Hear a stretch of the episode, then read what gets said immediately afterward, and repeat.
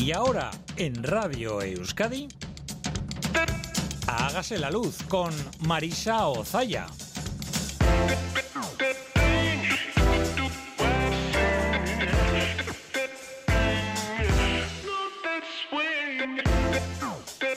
Kaixo, egunon guztioi, goizeko zazpiak eta bost minutu dira eta Radio Euskadin saudete.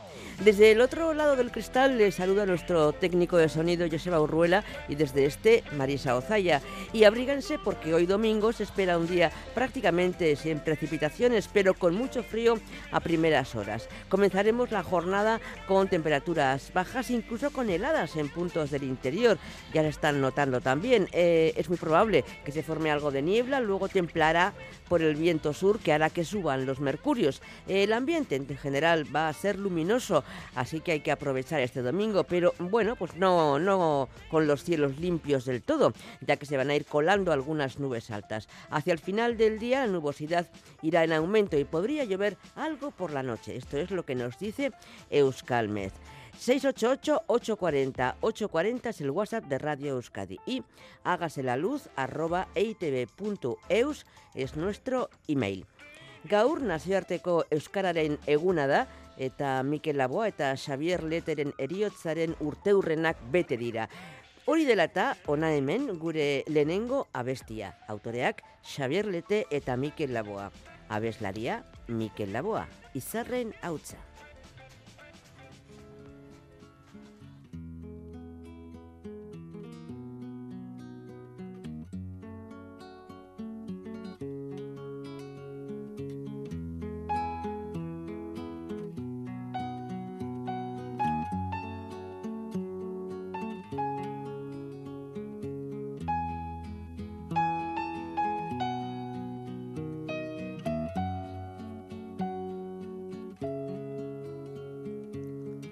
Izarren hautsa egun batean Bilakatu zen bizigai Hautsartatikan uste gabean Noiz bai gina den guer nahi.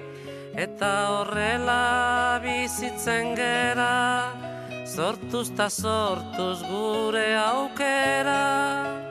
Atxedenik hartu gabe Lana eginaz goaz aurrera, kate horretan denok batera, gogor kiloturi gaude.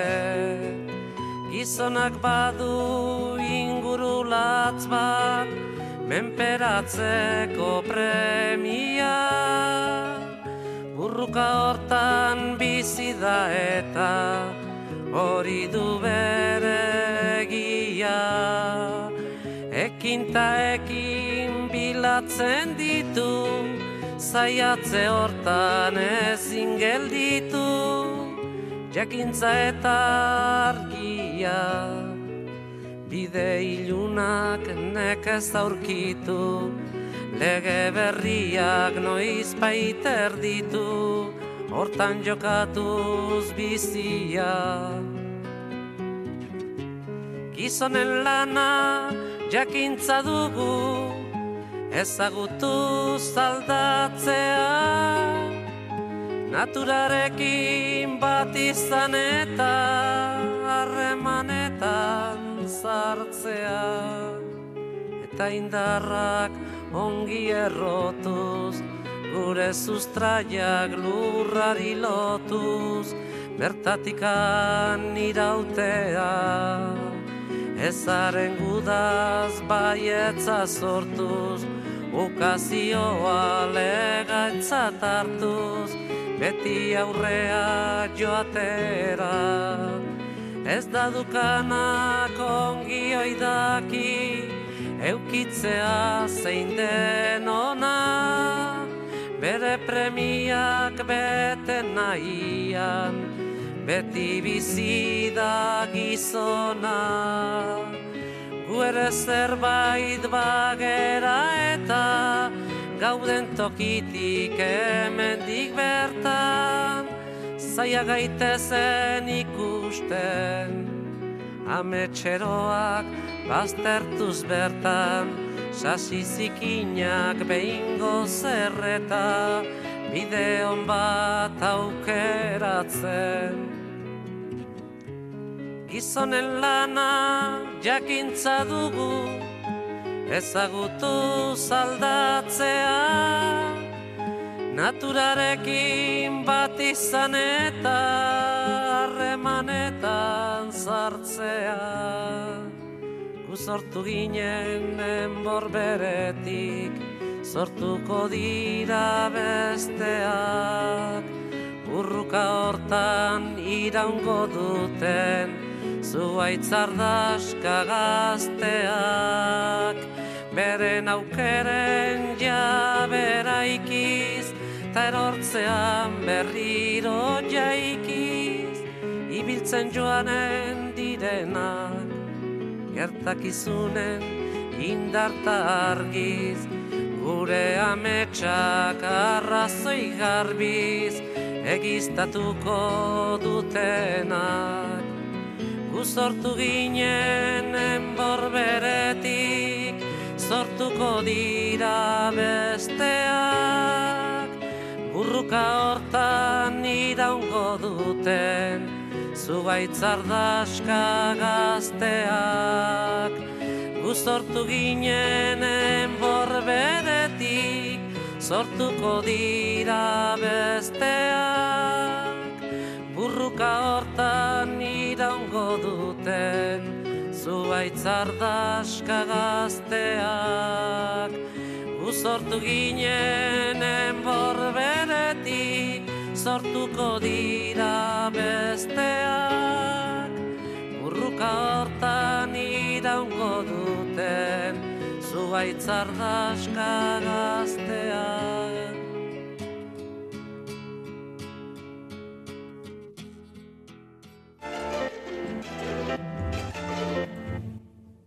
El WhatsApp de Radio Euskadi 688-840-840. ¿Qué harías si alguien te diera la oportunidad de ser la dueña de un planeta virgen en el que todo está por crear y además no hay límites de creación? ¿Cómo sería tu mundo? ¿Tendría nombre? ¿En qué sistema sideral estaría? Begoyebra tiene su planeta, no sabemos qué va a hacer con él.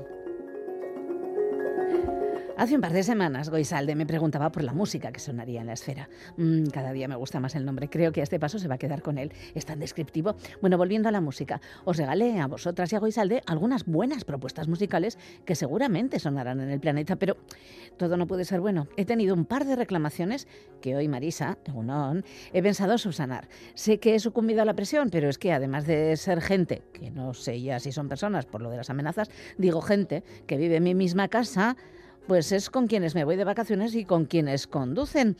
Así que va nueva lista con más propuestas que no es que yo las negara, no, es que esta reflexión planetaria dura apenas tres minutos y ya anuncia una segunda e incluso una tercera entrega de, de Musicota para la esfera.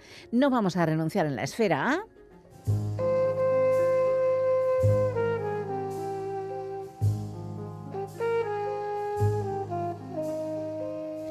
Ni a su poquito de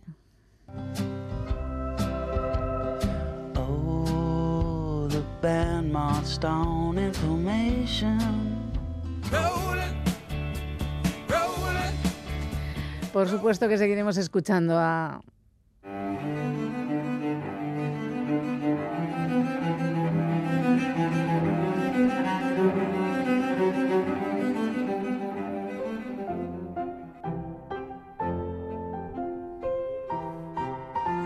La bolsa de la tradición nos la llevamos entera.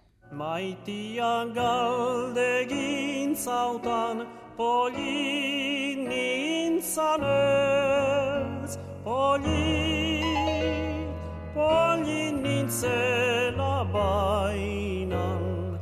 Larrua belz, larrua belz Aga, biga, iga, laga boga sega sai soy bele armatiro pun. Y prometo prometo que habrá mucha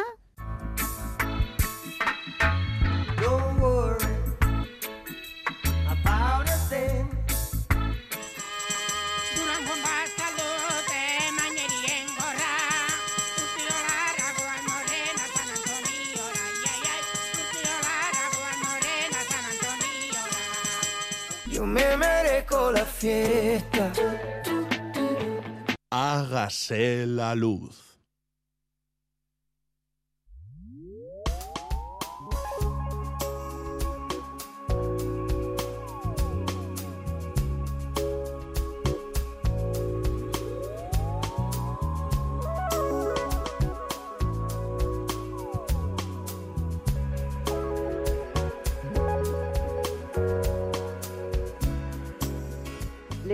El Versalles español y no es para menos porque son el mejor ejemplo en España de jardín a la formal a la francesa.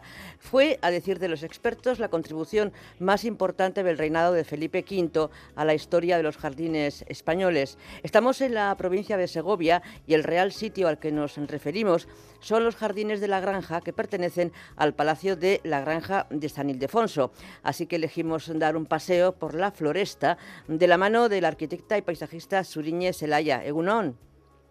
Kaiso, Egunon. ¿Cuándo se construye este jardín y quiénes fueron los encargados de hacerlo?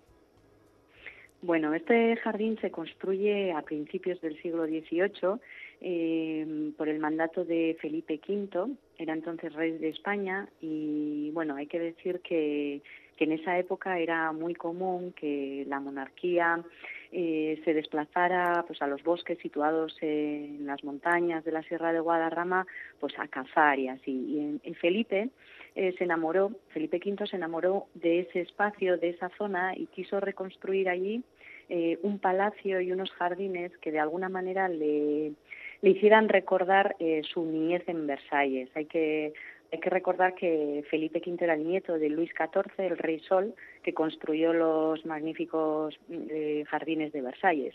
Entonces, bueno, pues en 1720 compró un, una, eh, un, una granja que tenían eh, los Jerónimos en, en, en, el municipio de San Ildefonso y allí mandó construir el palacio y los jardines. Eh, su estilo, el estilo de los jardines, es completamente francés porque de alguna manera el arquitecto y jardinero que se encargó del diseño de los jardines, René Carrier, era un discípulo de, de Louis Lebeau, el arquitecto un poco de cabecera de Luis XIV en Francia. ¿Y qué quiere decir eh, jardín a la formal a la francesa, concretamente? Bueno, pues jardín a la francesa es una modalidad de jardines que, que, se popularizó y que, bueno, que empezó a difundirse por toda Europa a finales del siglo XVII eh, a raíz del éxito que tenían de alguna manera las creaciones del jardinero francés André Lenot, que era muy muy conocido, fue el que también diseñó los jardines de Versalles. Y las características principales del jardín francés son, por un lado, pues eh, la, la, simetría y el orden, ¿no? ese, ese control que de la, sobre la naturaleza que de alguna manera simbolizaba el, el poder eh, eh, de, la, de, de, de, de, la de, la, de la monarquía francesa en Francia en la época, ¿no? La gran escala también, los jardines franceses siempre son pues muy grandes, una escala impresionante, eh, manipulaban también, creaban juegos para manipular la perspectiva y crear ilusiones ópticas. Como trampantojos. También, sí, eso es, o, o, como falsear las perspectivas para dar siempre sensación de, más grandeza, de más longitud. Eh, la escenografía siempre estaba también presente, creando pues teatros, espectáculos, eh, estatuas que decoraban el jardín, muchas fuentes.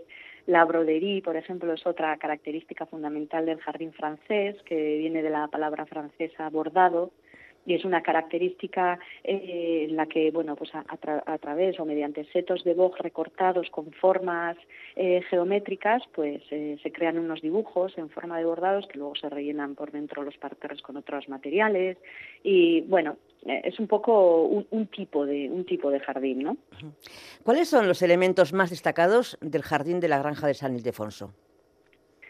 Bueno, en, la granja de Segovia lo más representativo, lo más espectacular son las fuentes que tienen, ¿no? Son eh, como 29 fuentes que están dispersas por, por, por el jardín y bueno, son todas eh, inspiradas en hechos o figuras de la mitología clásica, pero son unos elementos eh, espectaculares, monumentales. Se dice que son como unas esc- esculturas de, de agua o incluso de cristal, ¿no? Porque el agua que las alimentaba venía directamente de la Sierra de Guadarrama y era un agua que a través de depósitos se iba decantando, se iba purificando y limpiando y era un agua tan cristalina que dicen que eran como esculturas de, de cristal, ¿no? Y, y bueno, hay que pensar que en esas 29 fuentes eh, estamos hablando de más de 300 surtidores que estaban alimentadas, pues eso, por un depósito principal que le llamaban el mar y luego otros ocho depósitos eh, situados en diferentes cotas del jardín para tener mm, para conseguir diferentes presiones y conseguir así pues unos eh, bueno unos juegos espectaculares de, de- de agua en las fuentes no se pueden a día de hoy todavía visitar. Únicamente creo que todas las fuentes las, las encienden únicamente tres veces al año pero sí que hacen otros recorridos en verano pues eh, con- para visitar menos fuentes pero que todavía ese espectáculo se puede disfrutar a día de hoy sí La fuente llamada La Fama, que creo que es, mm, bueno, pues la más em, conocida, ¿no? Eh, consigue elevar el agua, según he leído, a más de 40 metros de altura, más que en los célebres jardines franceses de Versalles. Sí, eso es así. Eh, bueno, si recordamos cuando hablamos en, en otra ocasión sobre los jardines de Versalles, de Versalles ya contamos la, la dificultad que tenían allí para conseguir el agua, ¿no? Y nos imaginamos en la zona de Versalles un paisaje francés bastante llano, donde tuvieron que hacer una obra espectacular de ingeniería para, para captar el agua desde el río Sena, que estaba alejado del jardín y además estaba a, más de 150 metros de, de altura, de desnivel distinta, y tuvieron que elevar todo ese agua, bombearla y trasladarla hasta el jardín, con lo cual, bueno, pues haciendo un gran esfuerzo y una gran obra hidráulica consiguieron tener agua en el jardín de Versalles, estanques y fuentes, pero claro, en este caso, en el de la granja de Segovia, como contaban con la topografía, como estaban no estaban en un paisaje totalmente plano, sino que desde el palacio y hacia la sierra la topografía se iba elevando, pues eh, René Carlier, el arquitecto y jardinero que diseñó los jardines, supo aprovechar esa, ese desnivel, esa topografía, para que por gravedad el agua fuera cayendo con muchísima presión y llegase hasta las fuentes y poder así pues levantarlas hasta pues hasta 50, casi 50 metros que creo que tiene la fuente de la fama. Y en este sentido, una de las cosas que más me ha llamado la atención es que aún se conserva el sistema hidráulico original y que sigue en funcionamiento hoy en día. Sí, sí, bueno, es, eh, es algo espectacular, ¿no? Es una como una red subterránea de, de caños o de conductos que tienen más de 14 kilómetros de, de longitud, eh, con tubos, algunos de hasta más de medio metro de diámetro, que son capaces de transportar 50 litros de agua por segundo y que, que lo que hacen es eso, ¿no? Llevar el agua desde los distintos depósitos que hay hasta las fuentes que están en las zonas más próximas a- al palacio y eh, todo todo se hace sin ningún tipo de motor ni de bomba, es todo por gravedad y, y con accionamiento manual y fue un sistema en la época, en el siglo XVIII, fue un sistema súper novedoso, ¿no? Una obra maestra de, de ingeniería hidráulica y que y que bueno, pues que, que todavía hoy se puede, que está en uso, ¿no? Y, y bueno, es lo que decíamos, que se, se coge el agua de esos estanques superiores de- del mar, que es como el estanque principal que está en medio del bosque, y, y se va llevando, se va llevando, de, se va accionando de manera manual, se van abriendo, abriendo compuertas para ir dirigiendo el agua a una fuente o a otra. ¿Y se puede visitar ese estanque, el mar? Sí, sí, sí, claro. Desde el, desde el palacio existe un eje principal que conecta el palacio a través de los jardines que están más próximos a- al palacio y hasta la zona de- del bosque. Y sí, además es una zona que, que bueno, pues que es como muy tranquila, muy es como un espejo que se refleja pues eh, toda la masa arbórea que hay alrededor del estanque y al fondo la Sierra de Guadarrama y bueno, es como muy espectacular. Vamos con otro de los elementos eh, definitorios de este jardín de la granja. La película El Resplandor nos hizo redescubrir los laberintos de jardín y la fascinación que ejercen sobre nosotros. Háblanos eh, de este, Suriñe. Sí, pues mira, en el siglo XVIII los laberintos eran, eh, se construían muchas veces en los jardines porque eran un elemento pues eh, de juego, de diversión, ¿no? de divertimento para la aristocracia y bueno que donde, además pues se podían eh, crear pues citas románticas encuentros furtivos y así como más íntimos no y bueno este este este jardín de la granja tiene un laberinto que es eh, realmente espectacular.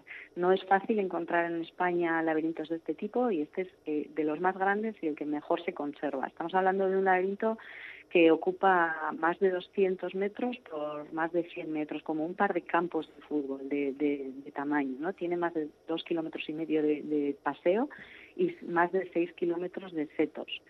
Y bueno, pues combina trazados rectos, curvos, hay alguna espiral y se dice que una vez eh, entras en el laberinto, eh, el tiempo medio estimado para salir de él es de una hora.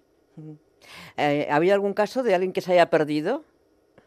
Pues seguro, seguro que más de uno se han perdido dentro del laberinto. Bueno, pero ya habrá eh, personajes, personas de, de, de seguridad que, que, nos echen una mano, ¿no? En caso de que nos despistemos. eh, sí, hombre, sí. eh, decías que el, este laberinto em, ocupa dos, como el equivalente a dos eh, campos de fútbol, ¿no? Sí, es muy Co grande, es muy grande. ¿Y cuál era su finalidad? Bueno, pues eh, era un, un, espacio pues para la diversión, para el divertimento de la aristocracia. Era muy común encontrar laberintos en el siglo XVIII, en los jardines del siglo XVIII, sí. ¿Pero se han conservado la mayoría de ellos o han ido desapareciendo? Eh, la verdad es que hay pocos. En España hay muy pocos eh, y la verdad es que se han ido han ido desapareciendo. Porque claro, date cuenta que mantener un laberinto de estas características con todos los setos recortados, sin que sufran eh, ninguna enfermedad, generalmente se hacían de una misma especie, con lo cual si, si les ataca algún hongo o alguna enfermedad, pues es fácil que, o hay alguna sequía y no, no, no saben superarla, es fácil que se deteriore todo el laberinto, ¿no? Entonces, es un elemento complicado de mantener y por eso es que no hay demasiados todavía, ¿no? Sí, sí. Eh, muy delicado por lo que por lo que veo. ¿Qué tipo de floresta encontramos en él? Bueno, eh, el laberinto en el jardín, ¿te refieres al jardín en, en, en general? No, al, al, laberinto. Pues el laberinto creo que está hecho con setos de, de, carpe y de tejo, pero no estoy completamente segura. Uh -huh. ¿Y en cuanto al jardín en general? Bueno, pues en cuanto al jardín en general, eh, hay como diferentes zonas, ¿no? Hay una zona, la zona más próxima al, al palacio, eh, hay una serie de parterres eh, más chiquitinos eh, con, con, setos de boj recortados, con esta técnica del broderie que hemos contado. Eh, y según nos alejamos del palacio, los caminos siguen teniendo un seto recortado, pero ya son setos mayores. Estos sí que son de carpe y de tejo, son de, de más porte, con, recortados con formas muy ge geométricas y que de alguna manera contrastan mucho con las masas arbóreas que tienen al lado, ¿no? Que, eh, o sea, son, son, lo demás son unos arbolados muy, muy grandes. Estamos hablando de un jardín que tiene más de 70.000 árboles de 150 especies distintas. Eh, hay 30 kilómetros de setos y, bueno, aunque en origen eh, el bosque de la zona, ¿no? cercana a la Sierra de Guadarrama, estaba formado principalmente por robles y pinos, hoy en día podemos encontrar, pues eso, más de 150 especies, ¿no? Desde abetos, cedros, carpes, cipreses, eh, pinos, tilos, distintos frutales, plantas arbustivas como las camelias, jaras, cornejos, avellanos, laureles, magnolias, hay un poquito de, de todo, ¿no? En este caso, los árboles y arbustos requieren una poda especial y me explico. Eh, ¿La poda de jardín es diferente a la poda de ciudad? Bueno, eh, a ver, en este caso en concreto, los setos de broderie que caracterizan de alguna manera al jardín francés sí que requieren de una, de una poda como muy sofisticada, ¿no? Para mantener esas formas geométricas muy cuidadas, eh, que no se vean descuidados, que, se, que de alguna manera se, se plasme ese, ese control esa, ese control sobre la naturaleza, ¿no? Esa, esa, es como una demostración de poder, eh, del poder de la monarquía, ¿no? Entonces eso sí que requiere un mantenimiento súper, súper, eh, bueno, pues muy frecuente, ¿no? Y como paisajista, ¿qué admiras de los jardines de la granja? ¿Qué nos recomiendas? Bueno, a mí una de las cosas que, que más me gustan de este, de este jardín es que el, el lugar que, que fue un capricho ¿no? para Felipe V dijo aquí, aquí es donde yo quiero poner mi, mi palacio y mis jardines. Tuvo buen ojo, ¿eh? Tuvo buen ojo, es un lugar eh, muy especial cerca de la Sierra de Guadarrama, eh, un sitio muy tranquilo, ¿no? donde él podía encontrar pues eh, su tranquilidad, pero eh, era un lugar complicado para realizar un jardín al estilo francés porque pues no era una topografía completamente plana, estaba en pendiente y eso eh, bueno era una dificultad, ¿no? Pero a mí lo que me gusta de este jardín precisamente es eso, ¿no? Cómo eh, el arquitecto y jardinero supo hacer de esa dificultad eh, pues como la- lo, característico y lo, lo esencial ¿no? de- del jardín, que son todos esos juegos de agua, ¿no? Cómo a, a través de esa o a partir de esa dificultad eh, consiguió algo espectacular para el jardín, ¿no? A mí, por ejemplo, eso es algo que me, que me alucina, que me gusta mucho. Bueno, es que esa dificultad al final se convirtió en ventaja. Eh, ya hemos visto con respecto a los jardines de, de Versalles, ¿verdad? Eso es, sí, sí, sí, imagínate, pues eh, eran, era, fue un espectáculo, ¿no? De alguna manera superó con creces a, a los espectáculos de agua de las fuentes de Versalles. Pues ha sido un grato paseo. Suriñe Celaya, arquitecta y paisajista. Te esperamos en breve, ¿eh? Es que ricasco. Bai, eskerrik asko zuri. Agur, agur. Agur. Hey kid, did you know today, 16 years ago, it was you and I for the last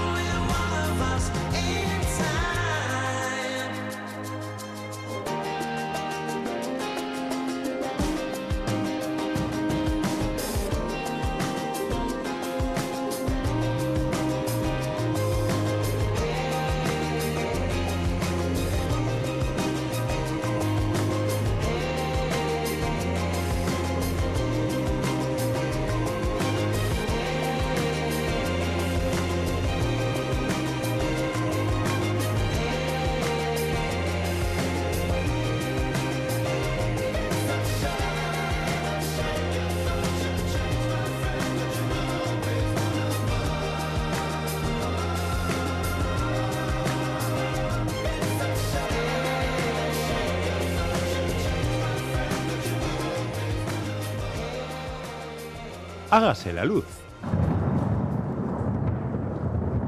Mañana sol. Mañana sol. Y buen tiempo. La predicción en Hágase la luz. Según Euskalmet, este domingo será un día prácticamente sin precipitaciones. Comenzaremos, estamos comenzando, de hecho, la jornada con temperaturas bajas, incluso con heladas en puntos del interior. También es muy probable que se forme algo de niebla. El ambiente en general va a ser luminoso, pero eh, no con los cielos limpios del todo, ya que se van a ir colando algunas nubes altas. Hacia el final del día, la nubosidad irá en aumento y podría llover algo por la noche. El viento predominante será el de componente sur, viento que ganará en intensidad hacia el final del día. Las temperaturas máximas subirán, sobre todo en la vertiente cantábrica, impulsadas por el viento sur. La temperatura en nuestras capitales ahora mismo es de 3 grados en, Bayona, 6 en Bilbao, 1 grado en Donibane Garasi y en eh, Gasteiz, 4 en Donostia, 2 en Iruña y en Maule Lextarre. Y en algunos pueblos en Baigorri amanecen con un grado, igual que en Beasain y en Aramayo. En Lekeitio 6 grados, 0 grados, ni frío ni calor. En Orduña y 3 grados de temperatura en Biarritz. Más allá, en otras ciudades, en Madrid 3 grados eh, de temperatura, en Rotterdam un gradito positivo, en Berlín 1 pero negativo, Buenos Aires 20 grados, claro, es verano allí, en París 2 grados bajo cero. La temperatura del agua en la costa del Golfo de Vizcaya es de 17 grados y estamos ya en la Galea, en Guecho, concretamente en la sede de salvamento marítimo. Saludamos al controlador de guardia Álvaro Egunon. Egunon, ¿Cuál es la previsión para hoy en el mar? pues bueno, pues tendremos eh, más que nada, por ejemplo, para Vizcaya tenemos vientos variables 2 a 3, que a lo largo de la noche han pasado a sures, y ya fuerza 3 a 4, y a mediodía aumentará un poco a fuerza sur 4 a 5. El estado de Ramar ahora mismo se encuentra en marejadilla, irá subiendo por la tarde marejada mar adentro, y tenemos algo de mar de fondo del noroeste de en torno a un metro. Y para Guipúzcoa, pues del estilo, sí, tenemos también ahora mismo sures 3 a 4 y irán aumentando durante la mañana fuerza 4 a 5 y lo mismo marejadilla que irá aumentando durante la mañana marejada mar adentro y lo mismo mar de fondo del noroeste de un metro. Mm, ¿Las mareas? Pues mira, eh, ahora mismo estamos a punto de llegar a la pleamar, la primera pleamar del día que es a las 8.02 y la segunda será sobre las pasadas las ocho y media de la tarde. La primera bajamar ha sido a la 1 y 44 de la mañana y la segunda será a las dos y media más o menos de la tarde. Muy bien, Álvaro, pues buena guardia. Agur. Hasta luego. Agur.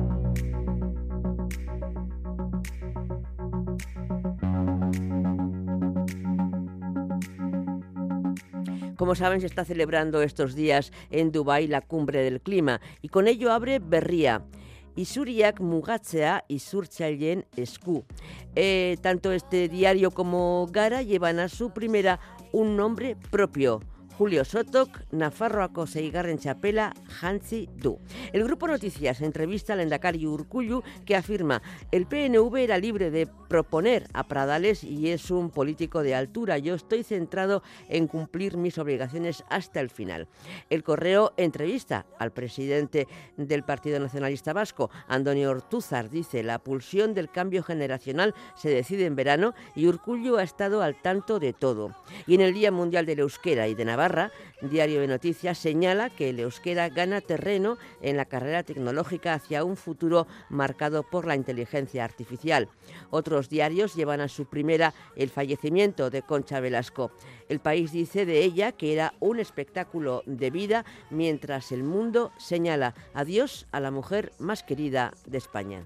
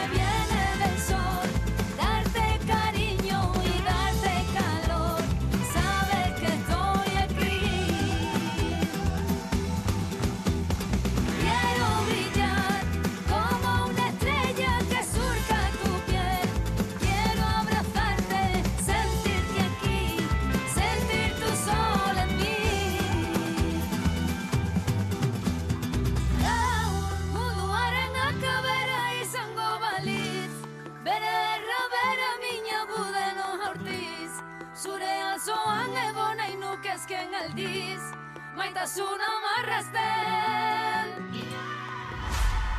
Gaur, munduaren akabera izango baliz, bere erra bere minak udelkatiz, zure antzoan ego nahi nukezken aldiz, maitasuna marrasten. Bein eta berriz. Hágase la luz.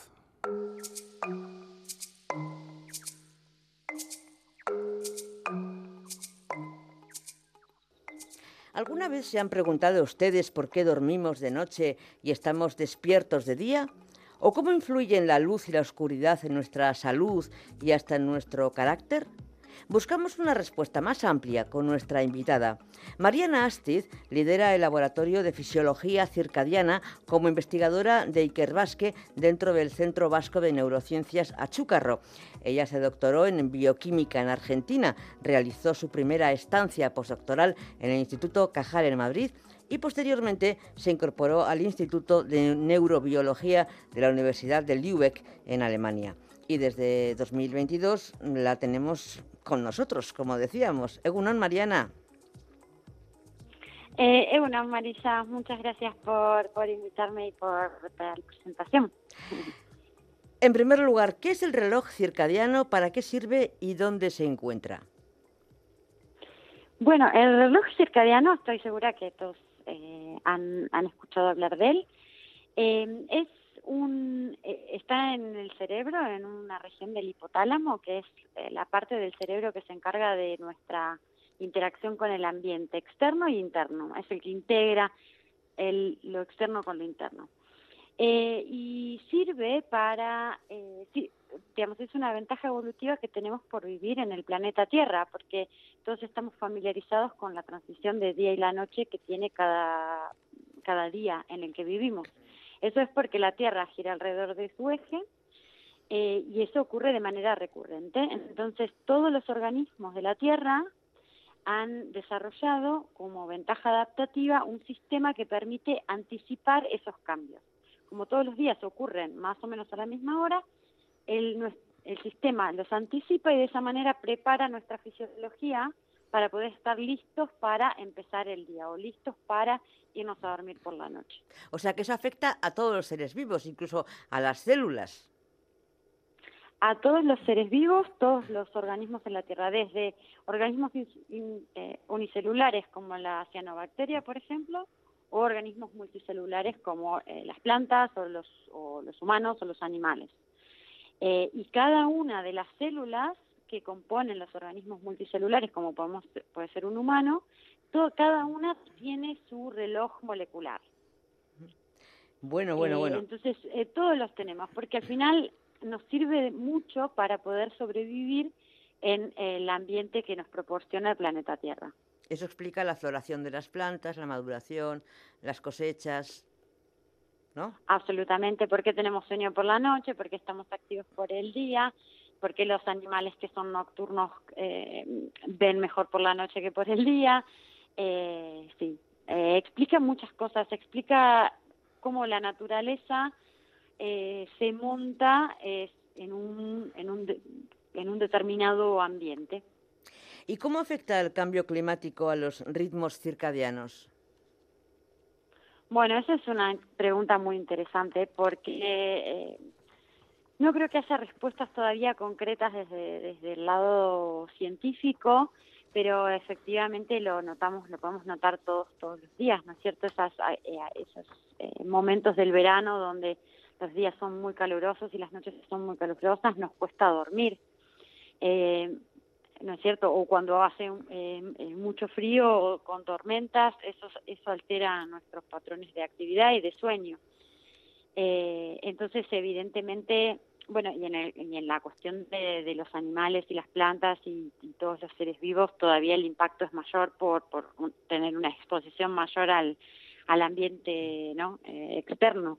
Sí, por ejemplo, Eh, el- eh, las plantas florecen antes. Eso es una cosa que obser- observamos todo el mundo, ¿no? Desde que estamos inmersos en el cambio climático, ya en febrero o finales de enero empiezan a florecer las plantas que antes lo hacían en marzo. Sí, sí, bueno, también eso responde a, a, ot- a otro ciclo que es el ciclo eh, circanual o el, o el ciclo eh, de, de estaciones. Sí, pero está, eh, pero está relacionado con el ciclo circadiano, las estaciones. Es, eh, sí, son, son todos ciclos que tienen que ver con nuestra adaptación al ambiente. Entonces, todos están de alguna manera relacionados. Por ejemplo, eh, lo que nos pasa en el cambio entre el invierno y el verano, ¿no? O en el- entre el verano y el invierno.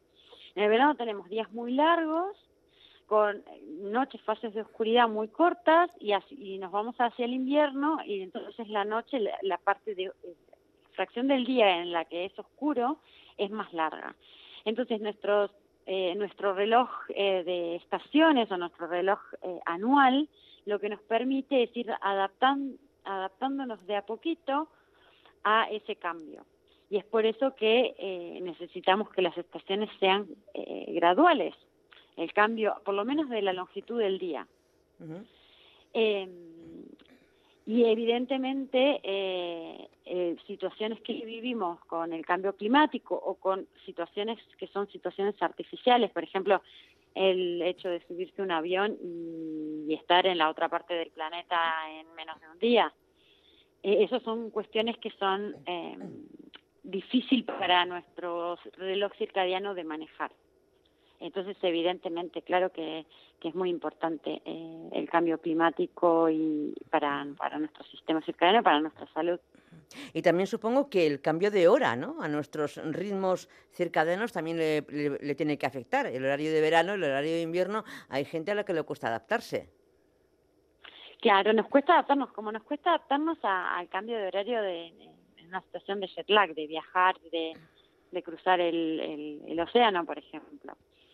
Eh, entonces, en, en ese caso, nuestro sistema intenta eh, mantenernos, en, mantener nuestra ritmicidad en el ambiente en el que estaba. Y, y de a poquito, o sea, cuando uno viaja, de a poquito, cada vez, cada día, uno va, se va sintiendo más adaptado al nuevo ambiente. Eh, y eso es un proceso que está regulado por el reloj circadiano. En general, ¿qué hábitos eh, cotidianos podemos mejorar para estar más saludables? ¿Qué es lo que está en nuestra mano? Bueno, en nuestra mano está mucho, mucho. Eh, por ejemplo, eh, a ver, es eh, absolutamente esencial el hábito del sueño, eh, de, de cuidar el sueño, no solo de cuidar las horas del sueño, pero sino también eh, la tranquilidad durante el sueño, si es posible la oscuridad durante el sueño. Ese es un momento en el que nuestro cerebro eh, descansa y, y limpia todas las sustancias que se generaron durante la fase de más actividad cerebral que ocurre durante el día. Eh, entonces, eh, mantener el sueño es importantísimo. Eh, cada vez más vemos eh, personas que tienen problemas de sueño, que duermen entrecortado, está relacionado con la exposición a la luz por la noche, está relacionado con situaciones de estrés, situaciones de ansiedad, pero tenemos que intentar que eh, esa, esa, ese sueño sea lo más cuidado posible. Y luego, por supuesto, la, la alimentación. Eh, en relación a los ritmos circadianos está eh, bastante bien demostrado, sobre todo en, en, en experimentación, pero también en, hay algunos resultados en humanos en el que es eh, no es del todo bueno tener eh, hacer cenas como muy pesadas, sí, con alto contenido de hidratos de carbono, con alto contenido de lípidos. Pues anda, que entramos en unas mejor- fechas, en unas fechas un poco Ah, bueno, en unas especiales. fechas que- pero bueno, en enero empezamos, en enero empezamos.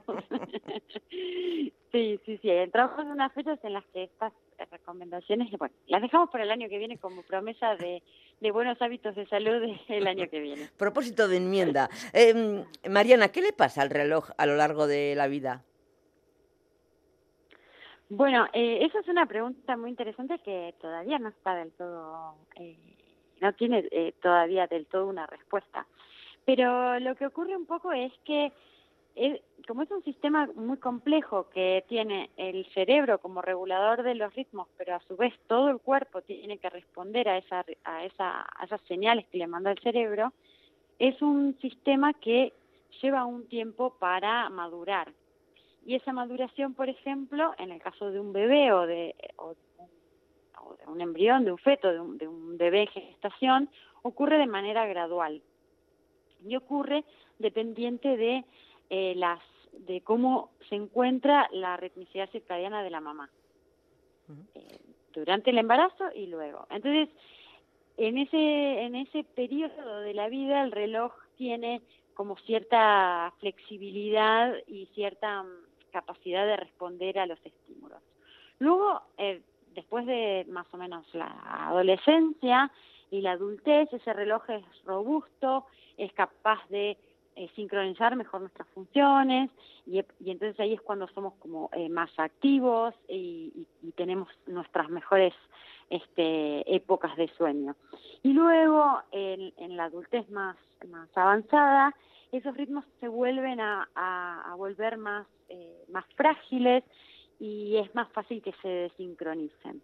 Es más fácil tener, eh, dormir menos, tener eh, más un sueño más fragmentario y entonces eh, esos, esos ritmos como que se vuelven un poco a desincronizar.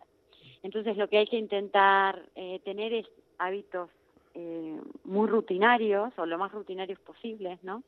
Intentar eh, irse a dormir más o menos a la misma hora, despertarse más o menos a la misma hora y de esa manera tener, eh, evitar esa, mm, o, o bien desde, o sea, evitar que el, que el reloj del bebé se, se madure de manera correcta o evitar que el, el reloj del adulto mayor se, se descoordine, porque son más frágiles. Pues vamos a tomar nota, pero me gustaría saber qué preguntas científicas os proponéis responder en el equipo de investigación que lideras. Eh, bueno, nuestra pregunta es justamente cómo empieza a, funcionar el reloj. ¿Qué hace que, que se vuelva una herramienta esencial para nuestra supervivencia en, en el planeta Tierra? Eh, y entonces eso, como decía antes, es un proceso que ocurre eh, durante el embarazo y en los primeros años de vida.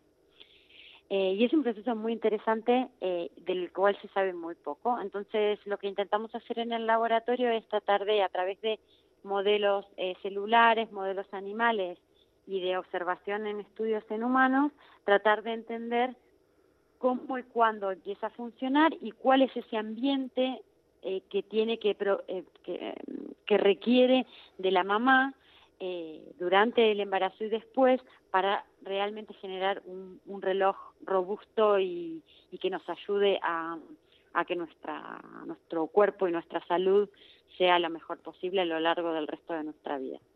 Queriendo conocer es un un poquito poco más el sí. objetivo. Queriendo, queriendo conocer un poquito más eh, eh, el área en la que trabajáis, eh, me gustaría saber cómo está formado ese equipo del que formas parte. Bueno, el equipo es un. es- Estamos ahora en, el periodo de expansión del equipo eh, y, es un equipo en el cual eh, tenemos eh, eh, estudiantes de todos los niveles y, y investigadores eh, que ya han hecho sus doctorados eh, y personal también eh, técnico. Entonces, eh, la idea es un poco tener eh, siempre, bueno, por lo menos esa es un poco mi idea y la de muchos eh, colegas, tener distintas, gente de distinta edad, en distinta etapa de formación, la, el tipo de preguntas o el tipo de aportes científicos que hace, eh, que hace gente con poca formación o con mucha formación son siempre interesantes para poder alimentar la riqueza de, de- de nuestras investigaciones. Entonces, nuestro, un poco nuestra formación es eh, eh, investigadores postdoctorales que ya tienen como más experiencia, sobre todo más experiencia técnica, pero que también pueden venir de distintos campos de investigación que aporten otra perspectiva a las preguntas científicas que tenemos. Luego estudiantes que hacen eh, la tesis doctoral, eh, tenemos estudiantes que hacen la tesis en la UPV y trabajan aquí con nosotros en el laboratorio de Nachúcarro. Em, entonces, son, eh, son estudiantes que tienen una muy buena formación y están eh, eh, aprendiendo toda la parte técnica. Y luego estudiantes de máster y estudiantes de, tra- de trabajos de fin de grado. Pues y también so- tenemos eh, estudiantes que vienen a hacer pasantías por unos meses, estudiantes extranjeros que vienen de otros laboratorios colegas. Bueno, eh, la pues- idea es también generar eh, un ambiente multicultural y Exactamente, un, un, un equipo multidisciplinar eh, que es como mejor se aportan ideas y se trabaja en, en conjunto. Mariana Astiz, doctora en bioquímica e investigadora Iker Vasque en el Centro Vasco de Neurociencias. Ha sido una charla muy interesante que nos ha permitido conocer mejor cómo funcionamos por dentro y cómo de interconectados estamos con el planeta. Es que ricasco, gracias. muchas gracias.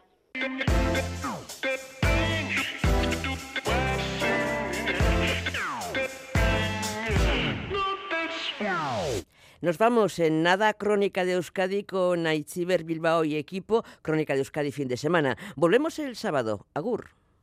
2023ko Nafarroako bertsolari txapelketako txapelduna Julio Soto Ezkurdia!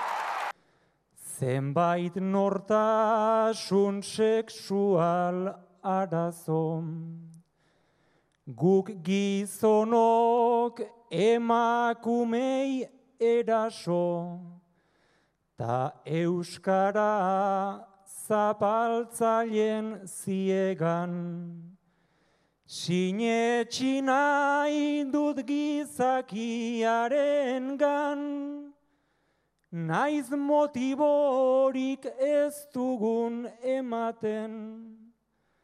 Nik esperantza dut egunen baten, justizia hasiko dela egan. Y se hizo la luz.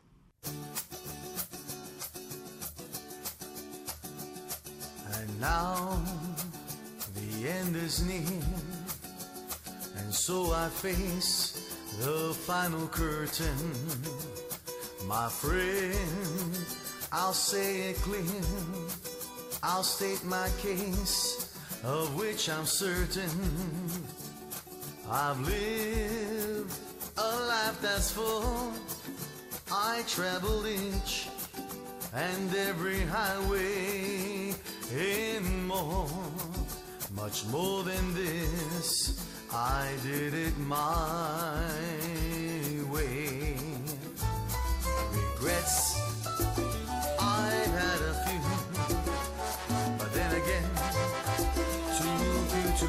mention. I did what I had to do and saw it through without exemption. I planned each chartered course, each careful step along the byway and more, much more than this.